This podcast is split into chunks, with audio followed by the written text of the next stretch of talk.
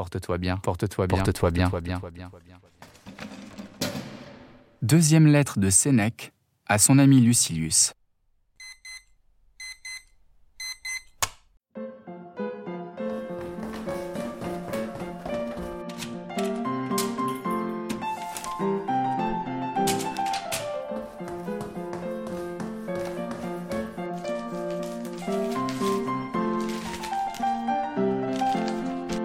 Cher Lucilius, ce que tu m'écris et ce que j'apprends me fait bien espérer de toi. Tu ne cours pas çà et là et ne te jettes pas dans l'agitation des déplacements. Cette mobilité est d'un esprit malade. Le premier signe, selon moi, d'une âme bien réglée est de se fixer, de séjourner avec soi. Or, prends-y garde.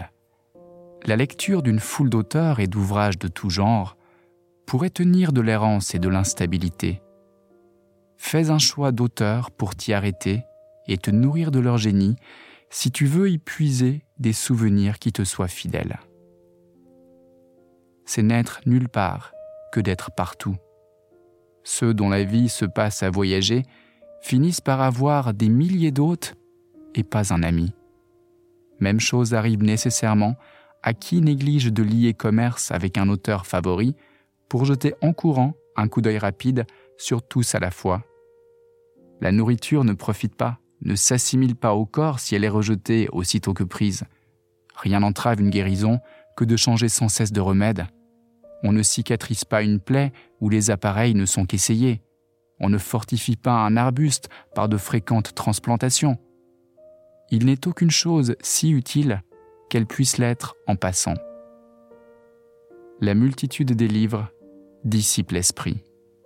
Ainsi, ne pouvant lire tout ce que tu aurais, c'est assez d'avoir ce que tu peux lire. Mais j'aime à feuilleter tantôt l'un, tantôt l'autre. C'est le fait d'un estomac affadi, de ne goûter qu'un peu de tout. Ces aliments divers et qui se combattent l'encrassent, ils ne nourrissent point. Lis donc habituellement les livres les plus estimés.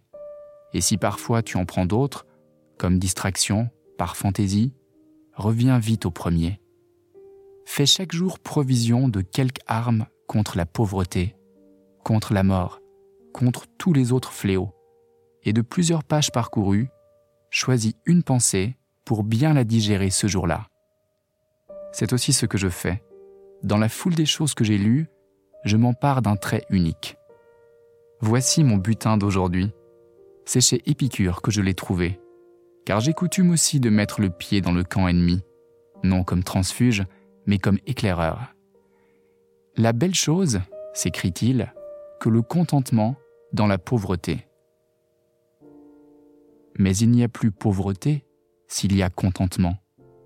Ce n'est point d'avoir peu, c'est de désirer plus qu'on est pauvre.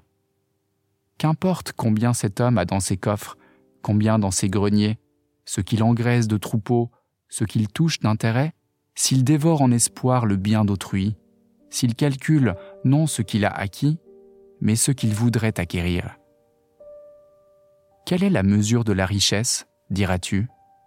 D'abord le nécessaire, ensuite ce dont on se contente. Porte-toi bien,